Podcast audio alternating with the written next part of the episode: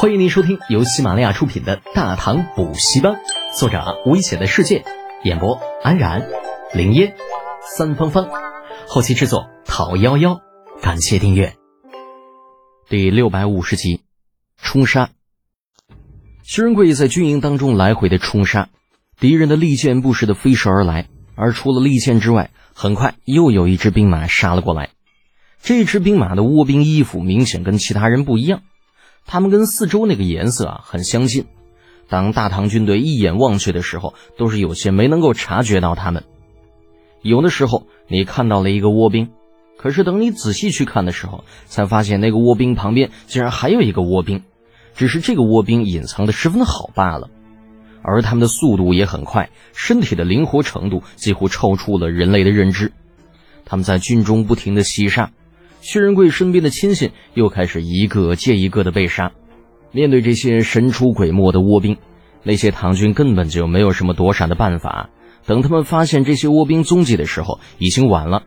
一些倭刀已经刺中了他们的身体，鲜血顺着流了下来。很快，他们就慢慢的死去。只要被倭兵给砍到，基本上是没有什么活命的机会的。这些个倭兵就是倭国的忍者，是梅川一郎的杀手锏。他之所以能够确定薛仁贵进入军营之后就会被杀，就是因为他手中有这么一支忍者队伍。现如今，他的人正在一步一步的靠近薛仁贵。当他们离薛仁贵很近的时候，就是薛仁贵一命归西的时候。杀！给我杀了他！梅川一郎躲藏在暗处，一直都在注意这边的情况。他的心跳动得越来越快，越来越快，仿佛随时能够从心口跳出来。快了！开了，杀了他，杀了他！那些个忍者眼看就要杀了薛仁贵，薛仁贵冒进，想要一举灭掉倭国兵马。倭国设计将其困于军营腹地。此时，倭国的忍者已经杀向了薛仁贵，眼看就要把薛仁贵给杀掉。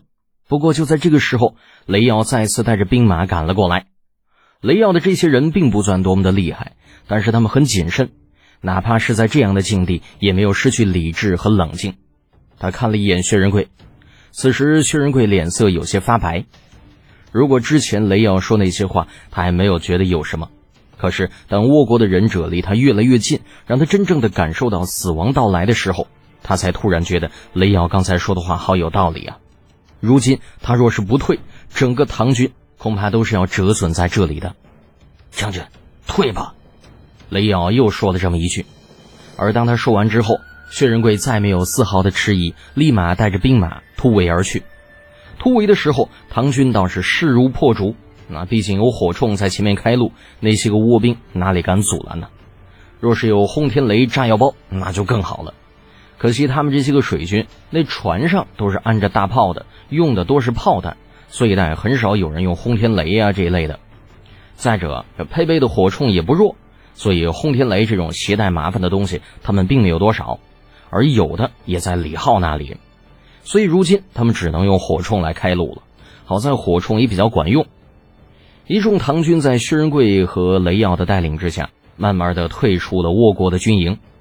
当唐军退去的时候，倭国军营这边一片狼藉，死伤之人之多，简直有些骇人听闻。血腥的味道在蔓延着。梅川一郎的眼眸凝得很重。可恶，这些个唐军竟然让他们逃了！本来啊，梅川一郎对自己的计划是很自信的，只要唐军冲了进来，必定是活不了的。可是让他没有想到的是，唐军竟然就这样退了出去。他显然有些高估自己的计划，也有点低估了唐军的战力。虽然说打了场胜仗，但是他心里并不舒服。可恶！若是让我再遇到你们，你们可就没有这么好的命了。我一定要弄死他们！梅川一郎恶狠狠地说着。薛仁贵他们退出了倭国军营之后，便立马进入了临海城。临海城的秦怀玉得知薛仁贵他们也战败之后，神色就有些紧张了。本来啊，他们以为自己兵马少，败了很正常。可薛仁贵带领三万兵马，比这倭兵还要多啊，竟然也败了。难道那些个小矮子真的就那么厉害吗？这实在是让他感觉到不安。薛将军，这这到底是怎么回事？这些个倭兵？就那么厉害吗？打了败仗的薛仁贵十分的生气，他看了一眼秦怀玉，想要骂他一番。但是想到两个人都打了败仗，也算是同病相怜，所以也就忍了下来。哼，难灭个屁，只不过一时大意，上了他们的当而已。下一次一定能够灭了他们。薛仁贵并不服输，不过他这样说完之后，一些跟着薛仁贵打仗的将领就说了起来：“哎呀，将军呐，这些个卧兵算不得多厉害，但是他们的那些个忍者却是有些神出鬼没呀。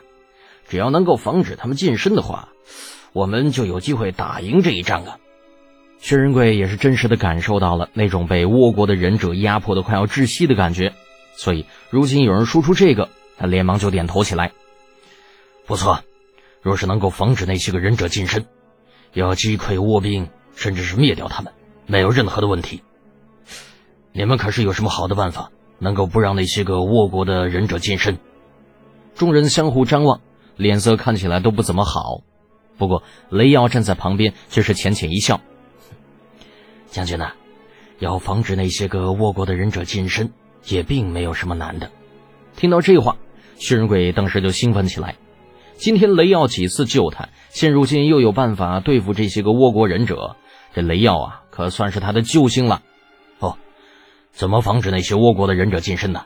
所有人都把目光投向了雷耀。雷耀道：“将军呢？”末将研究出了一个阵法，这个阵法若是实施起来之后呢，可避免那些倭兵忍者靠近，甚至这个阵法可以让那些个倭兵的伤亡更加惨重，我们可势如破竹，一举灭掉他们。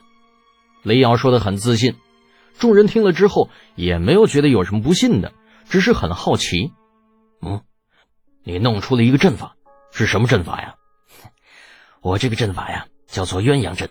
是几种兵器配合着使用的东西，我们要用到火铳、长枪等等。啊，雷耀嘀嘀咕咕的说着，把他这个鸳鸯阵的情况跟这些人说了一下。这些人常年打仗，对于阵法什么的也算是了解。听完了之后，也是不由得一愣，紧接着就点起头来。不错不错，这个阵法若是发挥起来，威力还是巨大的，要灭掉那些个倭国的兵马，应该不是什么问题。没错。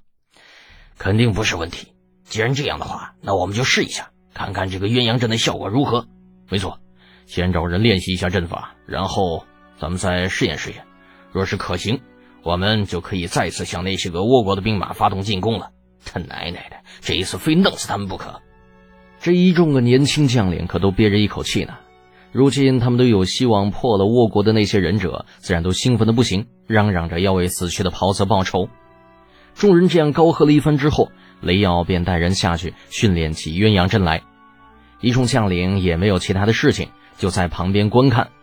等他们看的差不多、比较熟悉之后，对于接下来的战事也就越发的有信心起来，因为他们觉得这个鸳鸯阵是真的可以灭掉那些倭国兵马的。本集播讲完毕，安然感谢您的支持。